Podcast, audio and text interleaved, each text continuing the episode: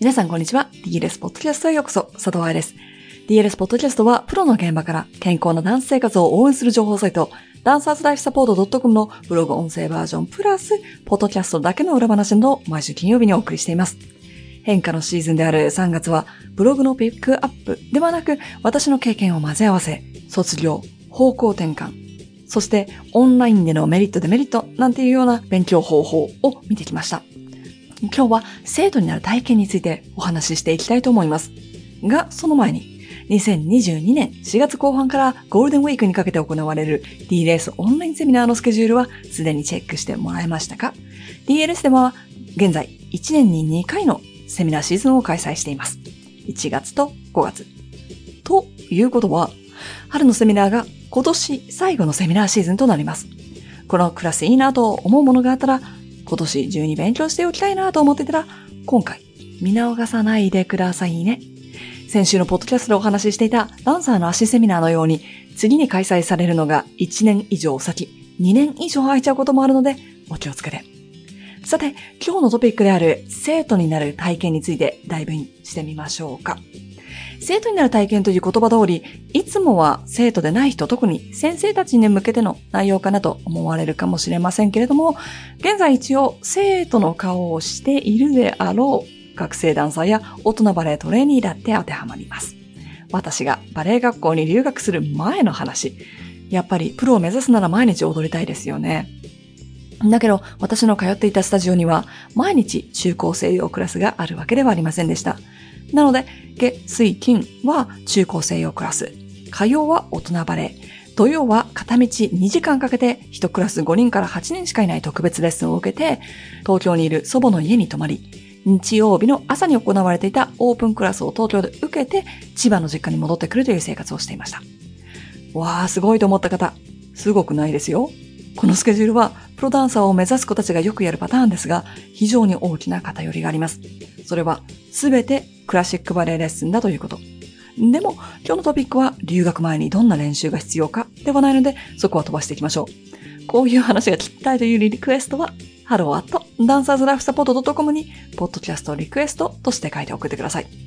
3月の私のおしゃべりポッドキャストの感想も教えてくれると嬉しいです。今後のポッドキャストの方向性を決める材料にさせていただきます。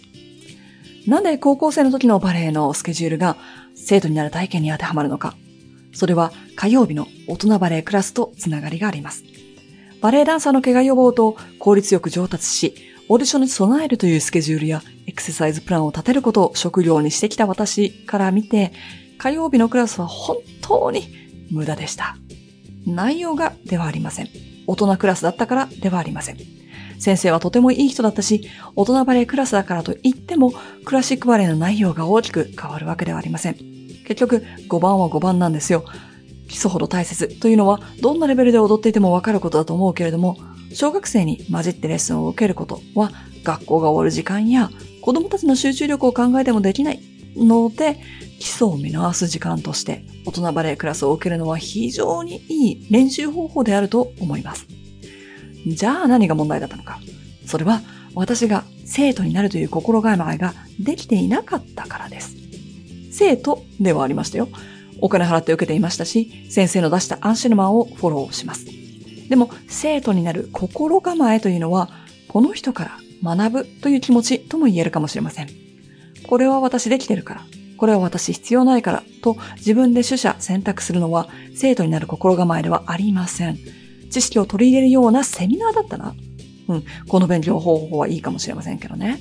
例えば、この春もやってくる教師のためのバレエ解剖学講座であれば、中で話している内容と自分の受け持っている生徒のレベルや年齢、そしてスタジオの方針によってお話ししたことすべてコピーペーストではなく、中で必要なものだけを持って帰ってもらうという形にはなるでしょう。だから、モジュールだけではないですが、DLS のセミナーにはリピーターが多くて、今回はこれを学ぶ。そして次回はこっちを学ぶ。というように、今の自分に必要なものを持って帰ってもらっています。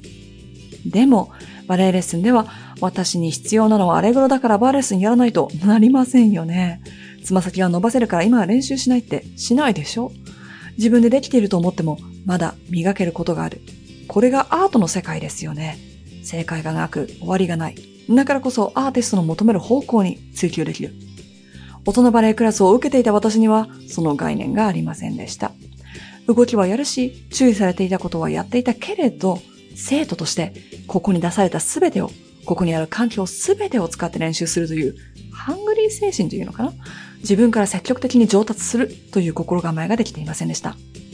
与えられたものをこなす。これは上達ではありません。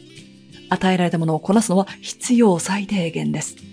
その先を目指さないと上達はできません。だけど、当時の私のように、多くの生徒たちが動きをこなすことがレッスンだと勘違いしています。バレエ学校に行けば上手になるとか、レッスンたくさん受ければ上手になるとか。よって、この先生からは学べるものがないからと卒業していくんですね。学んでいないのは自分なのに。受け皿がないのは自分なのに。ただ、与えられたものをこなす。アンシェルマンを右一回左一回こなすだけで上達すると勘違いしているダンサーたちは、生徒としての心構えができていませんが、実はその逆もあります。失敗するのが嫌だからチャレンジしない人たち。多くの人たちの前で恥をかきたくない人たち。それだけではなく、できない自分と向き合うのが嫌だから、あえて勉強しない人たち。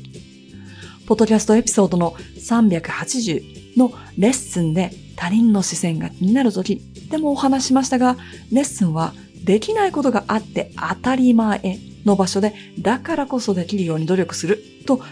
えていない人は、周りの目が気になって勉強やレッスンに集中できません。他の先生方に何て言われるかわからないから、間違ってますと言われるのが嫌だから質問しないとか、もともと分かってんのに質問するとかっていうのもあります。これは教師のためのセミナーをね、やってると見えてくるんですが、バレエ学校で指導者をしている時ももちろん見えていました。顔を合わせなければいけない現地セミナーだからなのかなと思っていたこともあるんですが、オンラインセミナーになっても同じことが起こるので、先生としてのプライドというのがあるのでしょう。他の人からどう見られるのか心配とか怖いという気持ちもあるのかもしれませんね。もしかしたら長年生徒という立場ではなくなってしまったので、勉強する態度とか生徒になる体験というのを忘れてしまっているのかもしれません。生徒になる体験というのは生徒でなくても先生でもできることです。自分のできないこと、知らないこと、努力が必要なことを怖がらない。勇気を出して世界に飛び込む。その場で学べることを全てで学ぶ。それが学ぶ姿勢と言えるのではないでしょうか。私がやっていたように難しいクラスでは真剣にレッスンは受けるけど、そうじゃないクラスではただ形をこなすだけというのは生徒とは言えません。これはただその場に存在する人です。エキストラってやつですね。自分の人生なのにほとんどの時間をエキストラで過ごしている人たちは本当にもったいないと思います。同業者の前で恥ずかしい思いをしてでも、現在行われている DS インストラクターコースの公認たちのように自分がこんなにできない人間だったなんてと凹みながら前進するのも、ドラマの世界だったら主人公しか体験しません。エキストラにはこういったストーリーの起承転結が存在しないんです。人生を終わるのが結びの部分だとしたならば、このポッドキャストを聞いてくださっているということは、起承転のどこかにいるはずですよね。そしたら、アベンジャーズが力を合わせて戦うことを学ぶように、ルック・スカイウォーカーがヨーダについて修行するように、常にどこかで壁にぶつかり、学んでいかなければいけないのではないかなと感じます。主役でいたいんであればね。ということで、来週から新学期、新しいシーズンが始まりますね。ぜひ自分の人生の主役になってくださいませ。そしてそのためにはヒーローになって何でもできることが大切なのではなく、生徒になる体験が必要だということを覚えておいてください。くれぐれも留学の前のとても大事な時期、そして両親が金銭的にも精神的にもサポートしてくれていた、失敗してもリスクが少ない時期に、私のように流れに身を任せて間違った情報で努力をしているつもりとならないようにしてくださいね。鬼の愛とともにこの春一緒にバレエ解剖学を勉強し、できない自分と向き合い、そして体だけでなく頭もフル回転させて今後のレッスンに参加できるようになりたいと思っている人は、この春のセミナースケジュールをチェックするのをお忘れなく。